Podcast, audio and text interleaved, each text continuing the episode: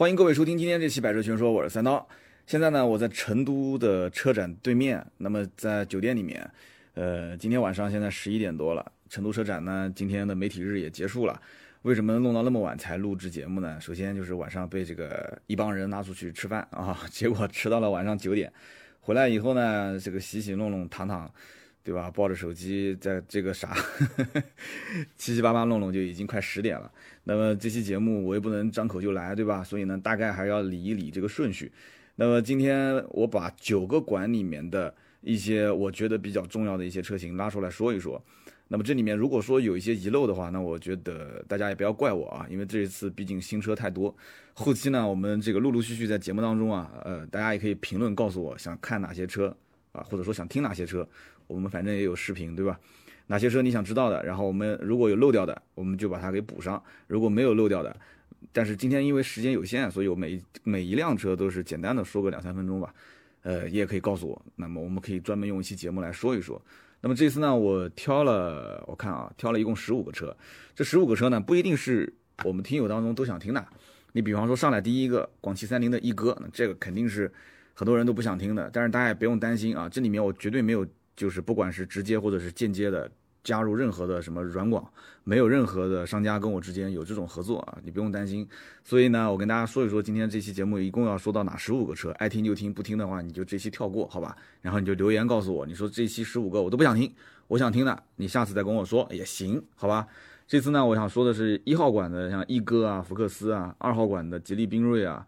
还有一个丰田的广汽丰田，但打的是广汽传祺的那个标，一个电动车 RX 四，三号馆的名爵 HS，然后荣威的 Marvel X，四号馆的威马 EX 五和啊没有和了，就这个了。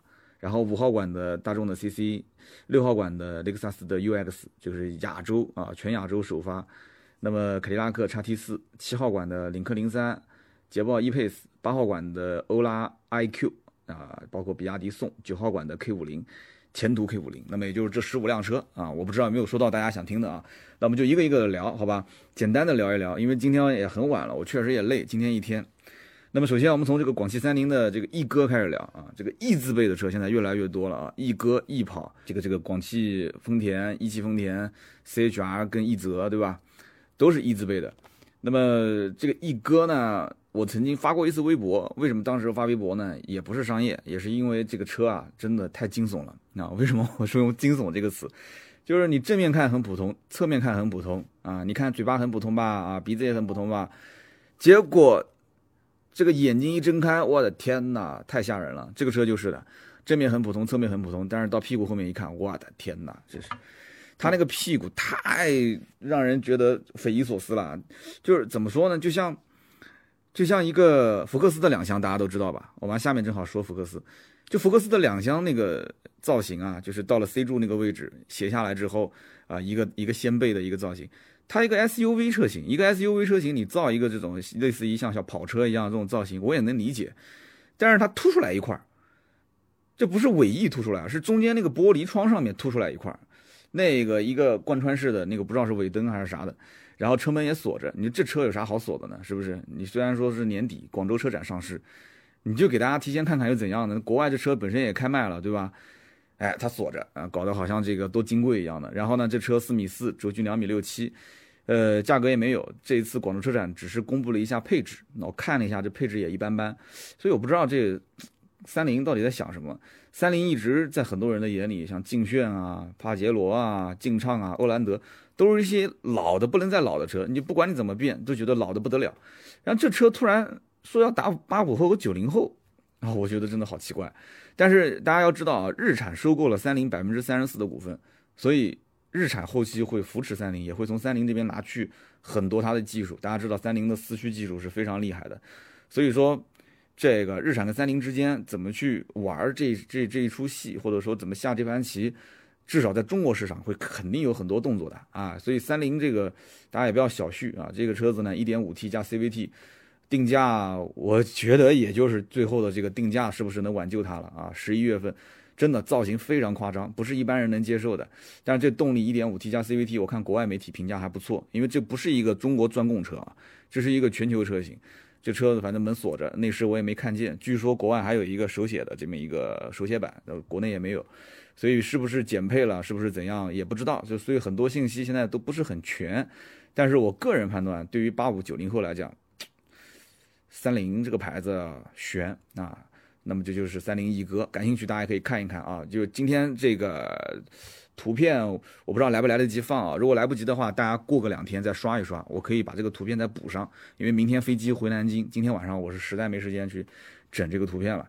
那么一号馆还有一个福克斯，这个福克斯呢，我已经看到有很多网友问了啊，微博也有私信的，订阅号也有问的，那么这个盾牌的微信号也有问的。福克斯这是第四代，那么这款车呢？好消息、坏消息都有。那么好消息是什么呢？我们先说好消息吧。好消息就这个车呢，它这个 ST Line 的版本，哇，真的是很帅。实话实说，这个 ST Line 的版本，我觉得真的是把这个钢炮的这个范儿全部带过来了。哎呀，这个设计师终于是睡醒了啊！为什么这么讲呢？因为福克斯在现在这一款是第四代，之前是第三代，第三代就等于马丁脸，对吧？然后在中国第一次国产的是第二代，第二代是零五年国产的。当年福克斯卖的好，其实很简单的道理，两厢车看上去就是一个小钢炮的造型，很帅啊，很运动。然后呢，当时你要知道，很多人买的还是二点零的那个运动版。我记得我以前一个同学，他就是二点零运动版，哇，改个排气到处炸啊。那么到了后来，福克斯的弱点就出来了，首先空间不够大，其次呢就是油耗比较高，然后整个内饰全都是硬塑料。你刚开始呢，很多人因为市面上没那么多车可以选，对吧？什么大众啊、别克啊这些，呃，那时候别克还不算太有范儿，就也别克也都是卖的一些老车，所以慢慢慢慢啊，就这些不管是日系的、德系的，就开始把福克斯这个车就挤出去了，就销量下滑的一塌糊涂。但是这一次的 ST9 的这个版本，我觉得还是相当不错，很有钢炮的范儿。那么比普通版本这个呃离地间隙啊要低了十毫米。然后前脸的这个蜂窝式的中网进气格栅，对吧？然后加上一个整车的这个包围，它这个整车的这个包围设计，我觉得真的很很到位。所以这就是 ST Line 的版本，两厢我觉得比三厢好看很多。所以我觉得我预判啊，这车两厢版的 ST Line 的版本应该卖的不错。但是啊，后面就开始说坏消息了啊。坏消息是什么呢？坏消息就是现在展示的都是 ST Line 的版本，所以将来你要看到普通版，我估计你会失望。普通版的照片我也看到了。啊，真的是很一般，真的是很一般。因为你，你先让我看 SD 那版本，你再让我看普通版，我肯定接受不了，对不对？期望的值很高啊，结果门一推开一看，我去，这个不行，真的是不行，得换。所以说这个，我觉得啊，这个车子 SD 那版本呢，就是你出来之后啊，让很多人心里面真的预期拉得很高。然后这内饰也不错，对吧？打孔的平底的方向盘，红色缝线都很带感。我看的时候，我觉得都很带感。但是呢，我我把这个坏消息还是说一说吧。就是第一个，全系三缸发动机，但其实这也不算什么坏消息。现在全是三缸，对吧？别人都玩三缸，你不能不让福克斯玩，这不公平啊！而且你以前不是说这油耗高吗？好，你油耗高，我给你三缸，对吧？而且我给你三缸之后呢，我还有一个 B 缸技术。哎，没听错啊，三缸在 B 缸，那剩几缸了？哎呀，我以前的节目里面说的啊，这个预言就预言准了，两缸真的是两缸啊，这车可以两缸开，但是这肯定不是在正常的这个城市道路啊，你肯定是跑高速了，对吧？呃，在那个发动机最最优化的工况情况下，它 B 一个缸，给你省点油，对吧？所以说这个 1.5T 发动机呢，我估计应该是后面的一个主销的。那么还有一个是 1.0T，还有一个是一点五自然吸气。那么以前的这个1.6自然吸气就没了，但是这三个发动机呢都是三缸，所以一定要记住了。那么这里面呢，还有一个坏消息是什么呢？就是说，呃，据说啊，它的这个普通版本当中会出现扭力梁的后悬挂，也就是半独立悬挂。这个呢，也不能算是投机取巧。为什么呢？因为你看，那奔驰也这么干啊，奔驰的 A 级它就是这么玩的嘛。奔驰的新款的 A 级，它也有独立悬挂和非独立悬挂啊，就是反正你想买，对吧？我就给你拉低售价。所以非独立悬挂，我估计应该是在1.6的版本上，啊，1.0T 跟 1.5T，我估计应该不会。哪怕就是会，也应该就是最低最低配，就那一款，我猜啊，应该是这样。那么这个 1.5T 的版本呢，还有一点零 T 的版本呢，用的都是自家的 8AT 的变速箱，八速手自一体变速箱啊。就之前捷豹路虎上，我不知道是不是用的跟这个是一样的啊，都是八速手自一体旋钮式的。但是它这个旋钮不会说一打火自动升上来啊，那那那成本太高，对吧？而且也很容易出现故障，所以它就是一个固定的旋钮。福特自己家的，那么剩下来的那个1.5的自然吸气就是配个 6AT 变速箱，所以这个车的优点缺点都很明显。那么你如果主打 STline 这个版本，我个人觉得啊，价格一定要拉低。如果说价格不拉低，我这么说啊，这个车虽然说轴距也加长了五点几公分，空间还是一般般，空间真的是一般般，而且整个内饰啊各方面也没营造出太多的豪华感，还是一辆普普通通的家用车。那么它既然是一辆普通家用的轿车啊，我觉得怎么说呢？也只有说这个 ST9 的版本比较带感的版本，那有一点优势。那既然有点优势，你就不要把价格抬得太高。所以这是我对于福克斯这车我的理解。新款的啊，强烈推荐你要买买 ST9 版本，但是一定要看好价格啊，别说上来原价买，这车不可能原价的，将来优惠个两三万，肯定分分钟的事情，不用想啊。那么接着往下聊，下面呢是二号馆，吉利的缤瑞啊，也有很多的网友问说，三刀这缤瑞怎么样啊，好不好啊，能不能买啊？缤瑞能不能买？这有什么好问的呢？我就想不通了。这不就是跟吉利帝豪 GL 一样的车吗？但我这话说的不专业啊。有人讲不对，怎么跟帝豪帝帝豪 GL 一样？帝豪 GL 是什么？1.4T 发动机加上一个加上一个这个双离合变速箱，对吧？这是加 CVT 变速箱啊。一个是偏运动，一个是偏舒适，一个走经济路线，一个怎么样？那都胡扯。这些你要如果说是，那也是吧。但是呢，最根本的区别其实在于什么呢？缤瑞其实走的是一个时尚范儿，走的是一个就是应该怎么讲呢？就是年轻人喜欢的，对吧？比方说中间的那个大屏幕啊，十点二五寸大屏，然后呢顶配 LED 大灯，这总共一共才九万多块钱，就是年轻人预算十万块钱，给你一个这个车行不行？没毛病吧？啊，那么如果说你要想偏宜商宜居，就是你要想中规中矩一些，家里有孩子啊，照顾老婆孩子，年纪也稍微大一些了啊，然后呢手上预算有限，那你买帝豪 GL。你要是年轻有范儿，手上有个十万，哎，你可以买这个车。就说白了，它是一个细分，它和帝豪 GL 其实我觉得区别不大。虽然一个 CVT 一个 DCT 变速箱，但是我觉得区别不大。但是你要注意一点啊，就是说这个缤瑞啊，它上市的价格是七点九八到十一点零九，而且很巧，我就前两天刚刚参加完这个呃长安的这个第二代逸动的 XT 上市 XT，公布价格是七点七九到十点九九，我一看，哎。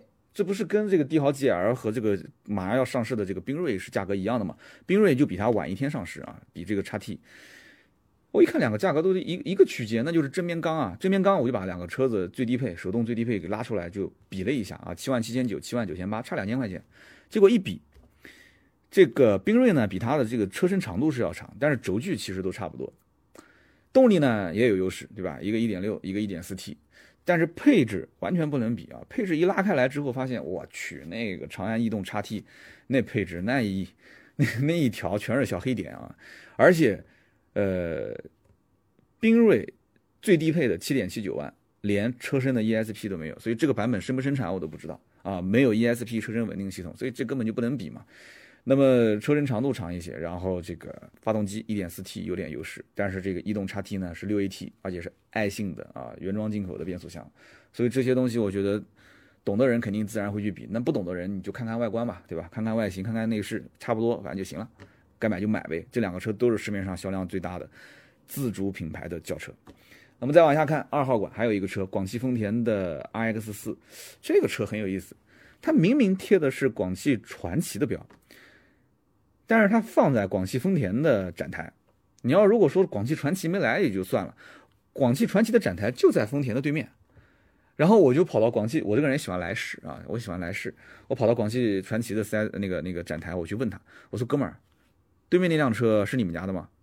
是啊，我那为什么不放在你们展台啊？他说不是我们，我不是听说不是我们这边造的，哎，他说对了，这个车不是在广汽传祺这个。呃，生产线造的，它是广汽丰田的工厂里面啊，生产线生产出来的。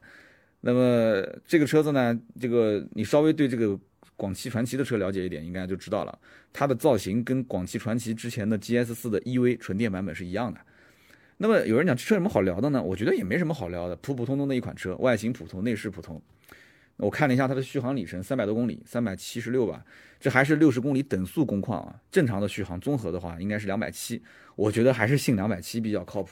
就我觉得没什么特点，但是我要说但是啊，但是你要知道，一汽丰田也好，广汽丰田也好，现在面临的是什么问题？现在面临的是他们要把自己的这个，因为丰田有自己的强混嘛，对吧？就是不插电的强混，他要把自己的这个强混推向市场。但是前提是一定要遵守现在国内的补贴政策。现在国内什么补贴政策啊？纯电、插混。所以这一次在在这个成都车展啊，丰田有三个展台，注意啊，有三个展台，一个是一汽丰田，一个是广汽丰田，大家都能猜到，对吧？那有人讲，那还有一个什么展台啊？还有一个展台，而且规模比我觉得规模比一丰跟广丰都要大。这个展台展什么东西呢？它就展一个 TNGA 的架构，再展一个。插电式混合动力的卡罗拉和插电式混合动力的雷凌，那旁边还展了一个氢能源车啊，这个我们就不说了，因为那个也没重点重点宣传。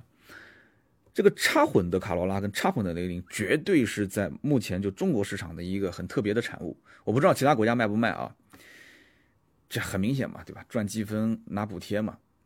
哎，我之前强混你不补是吧？好，那我插混你总能补了吧？是不是？那插混总能补了吧？所以因此这个广汽丰田 RX 四啊。我觉得也是丰田公司在往纯电动车企就往纯电动车上走的一个一个试验田，就是在试水。虽然现在是广汽传祺的表，将来如果丰田说，哎，我要拿过来自己做，你给它标换了不就行了吗？对不对？那很简单的事情。所以我觉得重点关注这个丰田啊，后期在新能源这边步子应该跨的还是挺大的啊。但是会不会扯着那什么呢？我就不知道了啊。步子跨的挺大。但是你如果现在你就死守着这个死守着强混这一件事情不放，你不做插混，你不做纯电，那是肯定不行的啊。那么这是二号馆，那么到三号馆看看啊，三号馆是什么？三号馆其实我觉得新车发布会力度各方面都比较大，然后人气也比较旺的，名爵跟荣威，这也不用说，现在国内自主品牌比较红火的啊，就不管是从炒作方面，还是从营销方面，还是从真的产品力方面。一个是吉利，一个就是名爵，这两家不用说的啊，包括荣威。那么名爵展台是什么车呢？HS，HS 之前呢，这个我节目里面好像提过吧，我参加过他们的一次这个就是这个这个这个荷尔蒙主题的这么一个发布会。哎，没想到这一次这个车型，呃，预售的这个就是每一款车的名字也叫什么荷尔蒙什么荷尔蒙荷尔蒙。那既然叫荷尔蒙，就不用说了，这车肯定是打九零后的市场，对吧？那么我把它的优点、缺点都带着说一说啊。这个车呢，预售十七点一八到十九点七八，二点零 T 发动机，六速双离合变速箱啊，二百三十一匹马力。那么很多人可能就要抱怨了啊，就谁抱怨？其他人不说，我们自己家的那个视频编辑啊，就视频后期和摄像，他最近要换车，他也看了这个车，他就有点抱怨，他说这个超我预算了，他十五万左右我考虑，那十七八万这个太贵了。我说你别急啊，看着预售十七点一八万，但是这车啊。真正上市的时候，我估计应该在十五点九八，啊，十六万上下，应该预售肯定是要贵个一万来块钱。那么有人讲那还是贵，好，你要如果说还是贵，那我们就看一看荣威 R 叉五起售，我讲二点零 T 啊，起售十六点九八万，对吧？名爵自家有一辆锐腾，这车已经挺老的了，锐腾二点零 T 起售十四点八八万，那你说这车新车对吧？而且高配还配那个波斯音响，还有运动座椅，配置是它的亮点啊，对吧？你要知道，很多车企成本增加几十块钱要大老板签字，这个我一点不夸张啊！成本加几十块钱，大老板就要签字，你根本就是根本就不要想这是什么运动座椅、波斯音响这种配置。你想在这个车上，谁不知道能把价格拉低那更好？但是他为什么要把波斯音响跟运动座椅加上去？大家仔细想想，好好想想啊！就荣威现在想干的事情和名爵干的事情其实都是一件事。名爵现在最想干的是什么？就是把自己的品牌往上提。合资品牌的车子价格很高，好，我跟他去杠，那价格我高了，那那我肯定卖不过去嘛，对吧？那自主品牌价格拉的那么低，拉的那么低，配置这方面如果再把它拉的很高，那就不挣钱，你挣它干嘛呢？你做它干嘛呢？名爵想干的事情其实很简单，就是我价格比正常的自主品牌略高一点，可能高个一两万，但是呢，我把配置，我把里面的内饰给它搞得无尽奢华。或者说是各种享受性的东西，科技配备，我给它做做上去。那么这样的话，是不是就就两个好处啊？第一个，我不去跟那些自主品牌往下走的去拉价格战，这个打价格战将来肯定是要打死的，我不跟你去求啊。第二个，我保持这样的一种调性，那么慢慢慢慢的话，哎，它自然有就会有一个可能品牌往上走的一个突破口，所以我觉得这是很关键的。那么这个荣威的 Marvel X 啊，Marvel X，呃，英文发音我估计也不太标准，Marvel Marvel X。那么这款车呢，之前也是宣传，哇，就各种很炫的一些宣传啊。这个这个荣威光之翼。那么这个车我当时走进去看的时候，咵，那个车门一拉开，我就惊呆了啊！拉车门的时候就已经惊呆了，为什么呢？因为它是那种就有点像之前大家可能比较熟悉的那个蔚来 ES 八，就是那种隐藏式的门把手。哎，我当时心想，这一纯电动的 SUV 又不是什么概念车，为什么要？我当时还特意问了人，我说这是量产车还是概念车？那量产，对啊，这量产车啊，量产车还是一个这样的一个隐藏式的门把手，还是很炫的。拉开车门，我当时就呆了啊！为什么呆了？那个内饰，我的个天哪！这官方叫做什么？叫鎏金之翼配色，整个内饰黄色的，土豪金，而且你所有能碰到的地方，真皮包裹，打孔真皮，缝线，啊，就这种感觉。我讲的夸张了啊！就之前可能就是在保时捷卡宴上面能见到，很夸张。然后我一看中间那块屏幕，我当时也惊呆了啊！十九点四寸，十九点四英寸啊！但不能翻转啊，兄弟们，要求不要太过分啊，不能翻转。有人讲说啊，能不能翻转？十九点四英寸再翻转，那要碰到车顶了。我跟你说，真的不能翻转啊。然后左边是一个十二点三英寸的一个 AR 全虚拟的一个仪表，我的天，这车。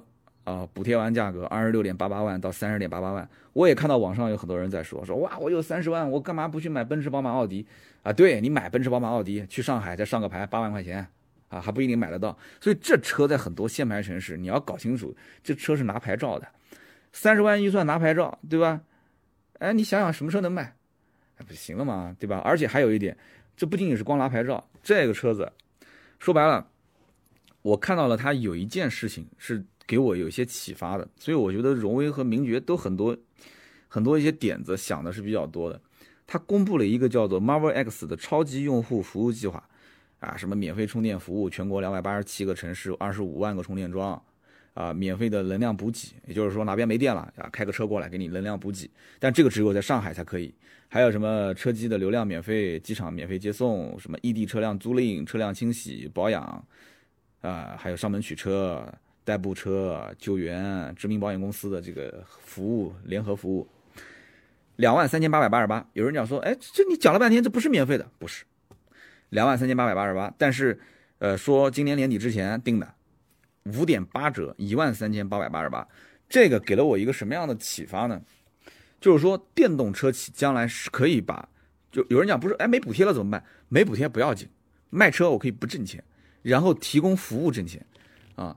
纯电动车或者说是这种插混的车，主要还是纯电动车，将来会有很多的服务，因为就是新能源车和人工智能和无人驾驶这些是连在一起的，将来很多服务的升级，很多服务的拓展，哎，大家要学会付费的年代，所以说这个我觉得胆子真的挺大的啊，定价本身不低，对吧？二十六点八八，三十点八八，很多人我们不说就是同级竞品去比。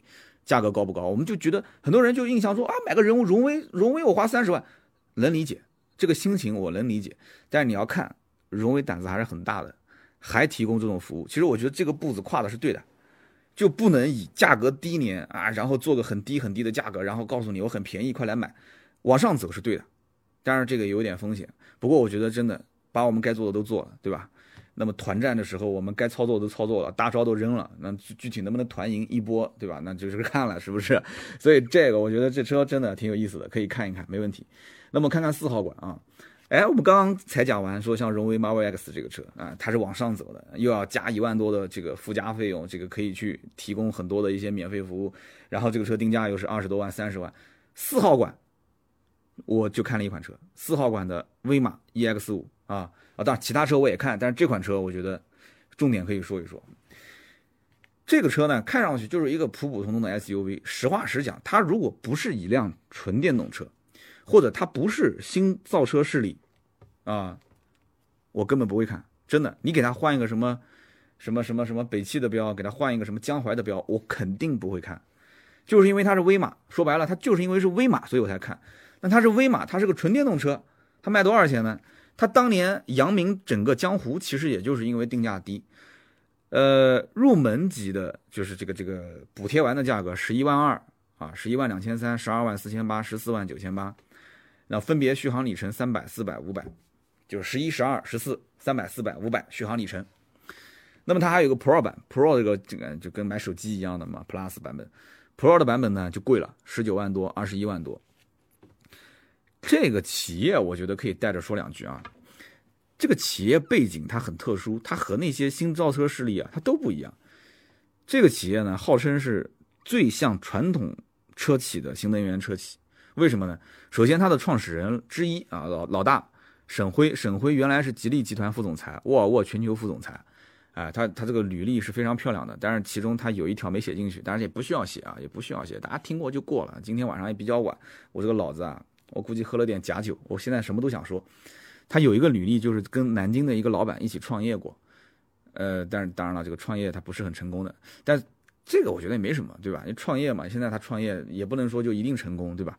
所以说这个威马 EX 五，其中一个是沈辉啊，另外一个叫杜立刚，这个人大家可以百度搜一下，杜立刚，杜立刚是做这个三电的系统研发的，可以说是非常牛叉的人啊，就是老前辈骨灰级的了。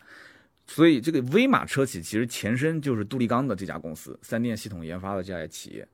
那么加上沈辉这种传统制造业的经验和他的这个社社会关系，那就肯定，所以肯定他就是什么，他要说我要把量做上来，十万的年产量啊，兄弟们，十万的年产量什么概念啊？一这个蔚来 ES 八到现在交付也就是几千台啊，几千台，十万这是他的目标啊。然后说九月份就要交订单了。后来现场我跟人聊说，反正我看那销售的语气也不能确定。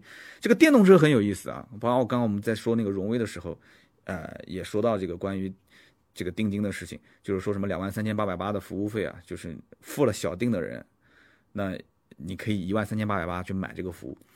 威马也是一样的，威马分小定跟大定，啊，小定就是付个三千块钱，就是这车我有意向，我付你个三千五千，就叫意向金，所以他们就要小定。大定呢，就定了你就不能退了。大定给个五万、三万，那么这个车我就开始给你交付时间啊。小定就是意向，那交付时间可能也会拖。所以呢，这个威马很有意思啊，工厂是在温州啊，算是比较像传统企业的一家新能源企业。那么这个十万的产能啊，我我我我也想泼一点小冷水啊。十万的产能，我相信为什么呢？你把这个这个这个这个整个的车企的四大车间你给它建起来也没问题。对吧？加班加点，但是关键问题是，哎呀，这个话我真的不知道该说不该说。你新能源企业啊，你新能源车企车身上那么多配件，很多都是依托第三方提供的，其中最关键的就是电池。你十万的产能，你就需要十万个电池包，这个没话讲吧？对不对？你纯电，你不可能纯电，你靠空气来跑，十万个电池包，你告诉我，你就问问宁德时代能造出来吗？而宁德时代也不可能说就给你。威马 EX 五一家提供电池，宁德时代提供不了怎么办？那你可能要找天津力神，对吧？苏州宇亮，还还有好多，是不是？那我就问了，你怎么保证电池品质的统一性？是不是？这是一大问题啊！官方也有解释，但这个解释大家自己看吧，好吧？我们接着往下聊。下面呢就是这个大众五号馆，五号馆大众的这个 CC，大众 CC 呢，我们的微信订阅号写过一篇文章。然后呢，我看的不是很满意，我就给这个盾牌啊稍微改了一下。我说你这篇文章啊，最核心的两个点你没有写，就是买大众 CC 的人他到底要干什么，对吧？大众的特色就是没有特色，大众的车子长得都一样，你坐在里面开个大众，你都不知道是开具体是什么配置的车，对吧？你到底开的帕萨特还是开的迈腾，开的 CC 还是开的什么？那长得都一样，但是拉开车门就不一样了。这就是 CC 的最大的特点，四个车门是无框玻璃，对不对？你带个妹子，对吧？妹子一上车，车门一拉开，哟嚯，你这车跑车啊啊！老远一看，哇，这个这个溜背造型啊，溜背造型跑车，那不用说，这车肯定不便宜啊，对吧？肯定不便宜。你开帕萨特，开一迈腾，你可能单位司机，或者是把你老爸的车开出来了，但你开一个四门无框玻璃溜背造型，你老爸不会有那么年轻啊，不会那么年轻。所以这车呢，缺点也很明显。价格高，配置低，优点很明显，很容易装，是吗？所以你要有钱，对吧？起步二十五万多，这个三十来万的车，所以你要有钱去买，好吧？六号馆，雷克萨斯 UX 啊，全亚洲首发。雷克萨斯一贯的傲娇，你说以前你 LS 不给人看，围着也就算了，他这次雷克萨斯 UX 也围着，你这有什么好围的呢？我就搞不懂了，你不就不就一丰田的 CHR 一泽吗？换个标吗？二点零对吧？DCVT 这有有什么伪证的呢？我就搞不懂了。哎呀，还搞俩保安站旁边，对吧？车长四米四，车高一米五，就看上去我远看的时候啊，因为当时我本来是看这个宝马的发布会，然后前面的音乐放时间太长，我回过头来一看，哟呵，这 UX 在现场，我就过去看，然后看一个日本人，应该是个大领导在那边，满头大汗，那个身上，我的天，颈子、脸上全是汗。为什么他全是汗？很简单，因为对面宝马在放这个、这个、这个放那个 TVC，就是放那个就是那个广告片，那声音你知道的，那宝马的音乐，那宝马所有的广告都是咚咚哒咚咚哒咚咚，全是这种咚。那个日本的那个领导在旁边，哎我我的喜欢六六哎，我都听不见，就是讲两句，旁边人意思挥挥手，就意思实在是听不清。那个旁边的那个摄像呢也在听，那个拿着手捏着那个耳机，然后那个日本人已经是非常非常。就是啊，你知道日本人很敬业的那种，他只要一挥手开始，然后旁边还有提示词，老外那个日本人啊不是不是过里讲了半天，那边停停停停停不行，要等那边音乐停下来，我也不知道他在说什么，就站在那个 U X U X 的旁边。就这车呢，我一开始真的我看我印象中啊，我觉得它和雷克萨斯 N X 之间应该就是大和小之间的关系。N X 车其实长得还可以啊，虽然我也不是特别喜欢这种造型，但能接受。但我一看这 N X 啊。我觉得这有点像跨界车，两厢跟 SUV 之间的一款车型。然后完了之后，这车头也不是特别的，就不是特别的雷克萨斯那种感觉，就是那种，就是那种就是什么纺锤型的前脸，也不是特别的明显。然后尾部造型也不是特别的厉害，就是你知道 CHR 跟奕泽的那个后尾灯啊，就特别的立体凸出来的。这个车呢也凸出来一点点后尾灯，但是就不是那么明显。然后车的内饰呢也中规中矩。因为网上现在有几个媒体是进去拍了它的内饰，我后来回头我也看了一下，在介绍内饰啊、后排空间啊各方面啊，说这个什么工艺那个什么工艺，但那肯定是高配，这不用说的，百分之百是顶配，那车肯定贵的要死啊，肯定贵的要死。那么低配具体什么样的内饰不好说，我看它两边中控台的上方还有跟那个雷克萨斯 ES 一样的啊，两个大旋钮啊，所以说这个车啊，第一将来上市不要指望说价格便宜，不可能的啊，不可能的。第二，两点零加 DCVT 这样一个动力的匹配，我觉得啊，花那么多的钱，你买雷克萨斯到底图的是什么？你图的是它免费保养吗？我觉得不是，你最起码有一部分的原因是图它一个标。但是我觉得至少在 NX 和包括这一款 UX 两款车上，我觉得这个标它的价值的体现不是特别高啊。我觉得至少是在 ES 这个车系以上，雷克萨斯的这个标的体现才算不错，才算不错。所以这个 NX 我实话实说我不看好啊，我不是特别看好它的，呃，一个是外形，第二个是它的将来的定价，我都不是很看好。你你想，CHR 跟奕泽都卖那么贵，对吧？都是十四五万、十六七万的价格，你指望这车能便宜吗？肯定不便宜，二十多万起步嘛，对吧？那么接着往下聊，好吧？凯迪拉克的叉 T 四，凯迪拉克叉 T 四，呃，这台车当时上市应该是三十号。对应该是三十号吧，也是在这个成都车展前几天。你要知道，成都车展前几天上市的车啊，这个上市发布会的成本都非常高，所以经销商、厂家的这个厂家的这个预期应该也非常高啊。我看到有些这个发布会还把经销商请过来到现场，因为给他们打打气。那么这个叉 T 四是凯迪拉克的第一辆紧凑型 SUV，这车看起来不错。没什么毛病啊，就是跟叉 T 五也差不多，缩小了，价格呢也还不错，起步是二十五点九七万。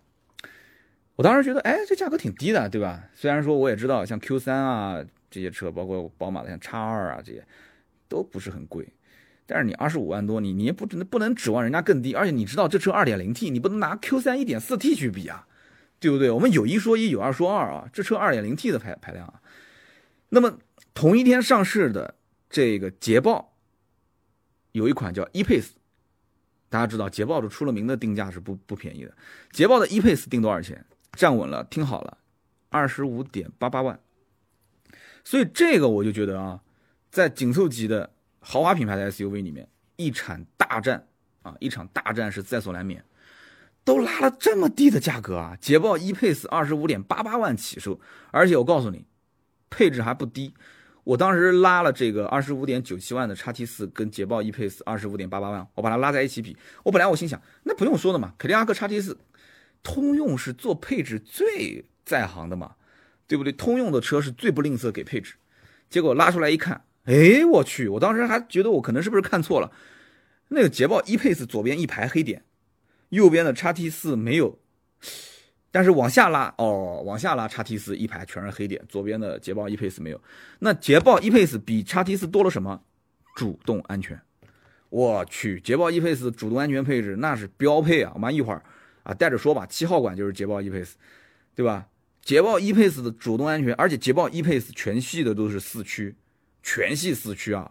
虽然它是适时四驱，适时四驱全路况自适应控制系统啊，包括这个矢量分配系统，扭矩的矢量分配系统，包括动态稳定系统，包括紧急制动辅助、电子制动力分配、起步防滑辅助。我的天，主动安全配置全的不得了。这我刚刚说都是标配啊，E-Pace。所以当时我看到我都吓一跳，所以捷豹也算是睡醒了。就这 E-Pace，我觉得可以关注一下啊。后期捷豹如果，哎呀，这个优惠幅度再大一点，哇，那是相当给力啊。那么这个你拿二十八点八八万车去跟人家的这个价格一对比，所以这个二十八点八八万是跟两驱豪华运动版的这个凯迪拉克叉 T 四跟它进行对比啊，它是二十八点四七万，是这两个车的配置放在一起比。好，我们继续往下聊啊，就最后再补一句吧。这个叉 T 四上市价格其实不高，但是这个凯迪拉克家里面还有一辆 ATS R，这个车优惠幅度实在是太大，没办法，啊，这个车优惠完才二十万左右，所以同样也是二点零 T，自家的轿车打完折二十万左右，你说你能让它能卖贵多少呢？所以因此，这个车我觉得将来优惠个三四万块钱应该问题不是特别大啊。那么这个是叉 T 四，那么叉 T 四聊完，刚刚我们七号馆聊了一个 E-Pace 是吧？啊，E-Pace 带着再说两句吧。E-Pace 呢，我刚刚说了它的那个标配是不错，然后这个 E-Pace 呢还有一个特点，大家记住了，看上去它是跟捷豹的 F-Pace 很像，像一个小缩小版的，但是记住它有个本质的区别，这个车不是 F-Pace 上的八速手自一体变速箱，不是的，它是 ZF 的九速变速箱，所以这个级别捷豹是要去厮杀的。F Pace 那个级别，它可能跟它自家有路虎，路虎你看发现神行这些，我的天，那价格那么低，就路虎、捷豹、捷豹、路虎中间，我觉得它有一些这种兄弟之间啊，呃，也不能说是搭配吧，就互相可能有一些错位，但是这个车是义无反顾要去杀市场的，所以你要去打奔驰 G L A，呃，这个刚刚说的叉 T 四，还有奥迪的 Q 三，宝马的叉二。所以这个国产的紧凑 SUV，这个捷豹 E-Pace 定那么低的价格，我觉得有一点戏。为什么我说有一点戏？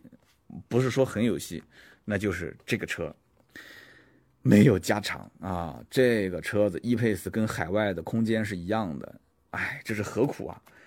我跟你说，这车如果要是加长，绝对无敌啊！加长它个十公分，对吧？要搞就给它搞长一点。那加长十公分，那就成那个 F Pace 了，那不行，最起码加长个六公分吧，对不对？加长个六公分，你卖个二十八点八八万，我去，那这车我跟你说，百分之百爆款，就是我今天把话撂这啊，就加长个六公分，就百分之百爆款，很可惜呀，很可惜，为什么不加长啊？不加长啊？这车太可惜了。七号馆还有一个品牌啊，领克零三，领克零三啊，也是超多人问啊。领克零三一点五 T、二点零 T 两个版本啊，这车其实我觉得也不要去问什么动力配置了，也不要问说内饰是什么样了，因为外形你都能看到了嘛。内饰就是领克零二，简单吗？动力就是领克零二，简单吗？我聊完了，就就就这么简单，一点五 T、二点零 T 就领克零二的动力嘛，对吧？然后加上七速双离合变速箱，然后完了之后，这个里面的整个内饰我也看到了，整个内饰那种我上次。评价领克零二的时候，我说的那个，我去，那个哇，很赞啊，这个内饰很赞。那么这个外形我要吐槽一下，我要吐槽一下外形。虽然说这个前脸看上去有一点点像法拉利，哇，那个长长的那个前面的那个灯，再加上扁平的那个前机舱盖，有一点小跑车的感觉，挺有范儿。但是大家注意听啊，两个问题。第一个，尾部设计太复杂。尾部设计太复杂，那个后扰流板，那个下扰流板，那个太复杂。第二个，侧面跟正前方的造型，我觉得缺少了一点点东西。我一开始在想，缺少什么呢？我后来想了想，我不知道我说的大家认不认可。运动包围，运动的范儿。这个车子可能是因为它太强调它的这种时尚的设计感，所以它把那种运动范儿啊就没有带出来。运动范儿看什么呢？刚刚我前面说的一号馆的福特福克斯 ST9 这个版本，就它没有那一套车身包围，但这车如果加上一个运动包围，我觉得也有点不伦不类的。所以这个车啊，这样的一个外形设计，我不知道多少人能接受，我觉得比较特立独行。那如果说它主打年轻人市场，定价应该也不高，十来万吧。配置肯定还是不错的，因为你看领克零二的这个这个整个配置都相当相当可以，所以这车如果说配置相当可以，有些人呢也觉得啊外形也能接受，那我觉得也不算太难卖。但是如果说它的配置跟价格只要有一项没踩准，就比方说起步的配置不高，或者是定价定的太高，哎，那很有可能这可能会是领克卖的最不好的一款车，因为领克零一、领克零二都还不错销量。呃，也有可能它会是领克最先出现优惠的一款车型啊，我的小预测。好，我们看看八号馆。八号馆呢，两个车，两个都是这个新能源车，一个叫欧拉 iQ，很多人可能都没听过，啥什么什么欧拉 iQ 啊？欧拉 iQ 其实很简单，介绍一下，长城汽车老魏的啊，全资的独立的子品牌。有人讲说，哎，长城不是有魏了吗？对吧？不是有魏了吗？长城汽车、长城魏，对吧？怎么怎么还有一个欧拉 iQ？我跟你一说，你就能理解了。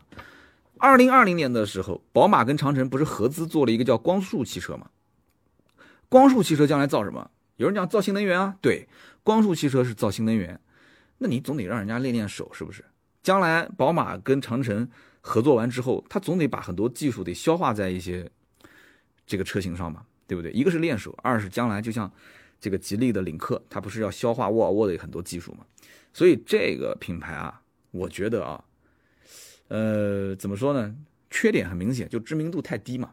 但是优点也很明显。首先，它是依托于这种传统的长城的这种制造企业，就是它不像一些新能源造车企业，它没有车厂，对吧？没有造车厂。那么补贴完的价格也相对来讲还行，八万多块钱、九万多块钱啊，十万多块钱。造型，这是我要吐槽的。太夸张了，这造型很怪异的造型。这个造型怎么个怪异法呢？就是你看它像个三厢车吧，它也像个三厢车；它像个 SUV 吧，也像个 SUV。所以它就像什么？就像之前的有一辆叫做观致观致三 GT，大家知道那车吗？就是一个像 SUV 的三厢车，或者一个像三厢车的 SUV，或者说像什么呢？像双龙艾腾。双龙艾腾，我曾经形容那个车就像是屁股被人切掉的。它这个车呢，就相当于是艾腾把那个屁股加上去之后，就是车顶很高，多出来一个后尾箱，所以这个车造型我觉得是挺挺怪异的，挺特立独行的。但是哎，你看它像个概念车，所以很多人会可能对它印象比较深，这反而是个好事，可能还不一定是坏事。但什么人什么人去买，就冲着补贴买就行了嘛，你管它长什么样的。而且它不是一款车，后期啊，三年之内还要再出几款车，还要再出什么 R 一、R 二这些。好，这就是欧拉 iQ。那么比亚迪呢？比亚迪，我看到了一个秦 Pro，但我不想聊啊，秦 Pro。那么还有一个是比亚迪宋，哎，这车我想好好聊一聊。比亚迪宋就是他们现在都是用那个叫什么 Dragon Face，就是之前唐那一期我不聊过了嘛，就把这个设计师奥迪的设计师请过来之后，我去就各种改。哎，你还别讲，这个设计师啊，真的给钱就是不一样，大师就是大师。这个 Dragon Face 放到了这个。宋上面之后，那宋以前的那个造型，我觉得真土了掉渣。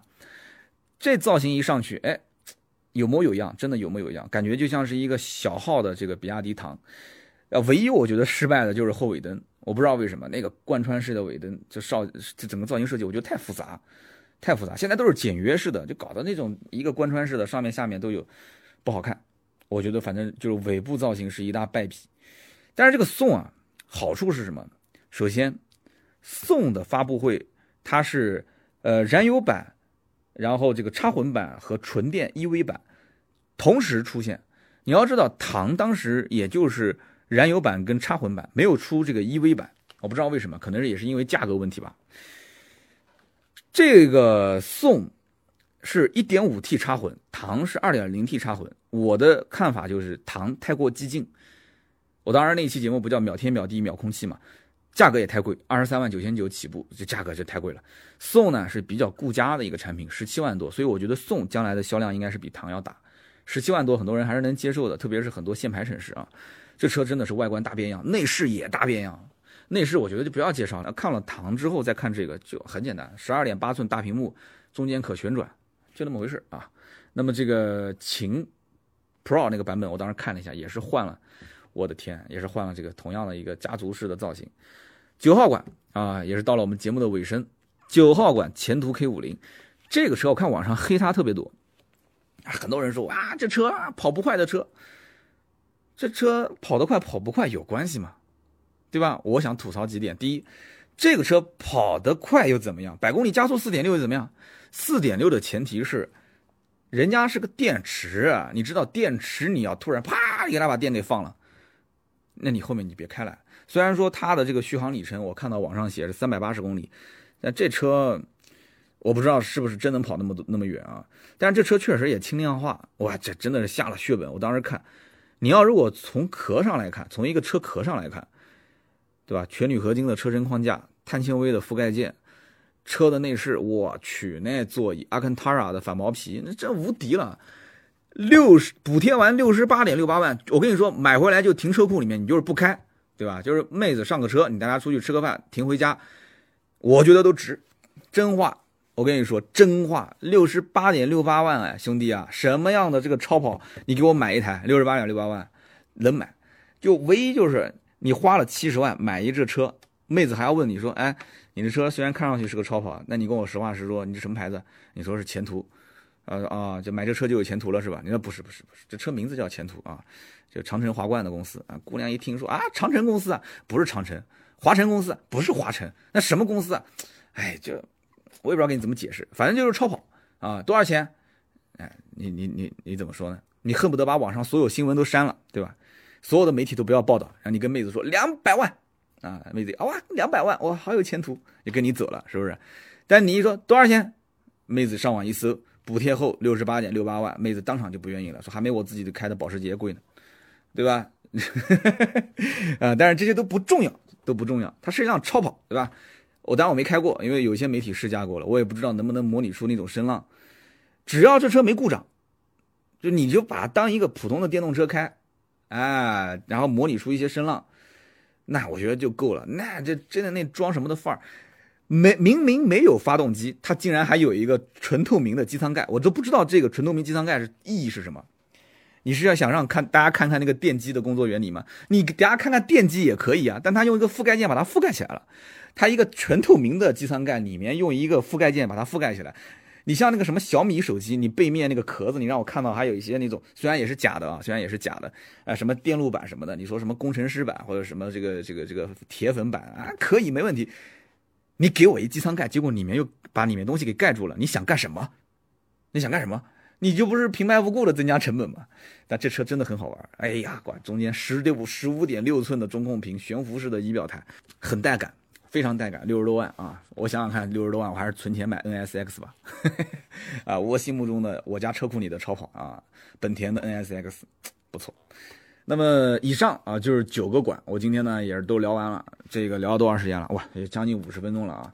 好的，那么以上呢就是今天我们聊到的啊成都车展的九个馆的，我觉得可以值得说一说的，或者说是我看过的十五款车型，也希望大家多多的加以点评，好吧？多多互动。那么有哪些漏过的、漏掉的，那么大家就跟我说，好吧？我以后有机会我在节目当中跟大家好好说一说。我现在随便想想，我就我就知道好多车了，肯定有人要说，那全新途胜怎么没说啊？然后这个宝马的新叉四啊，包括这个奥迪的 Q2L 啊，呃，包括什么起亚的 E 跑啊。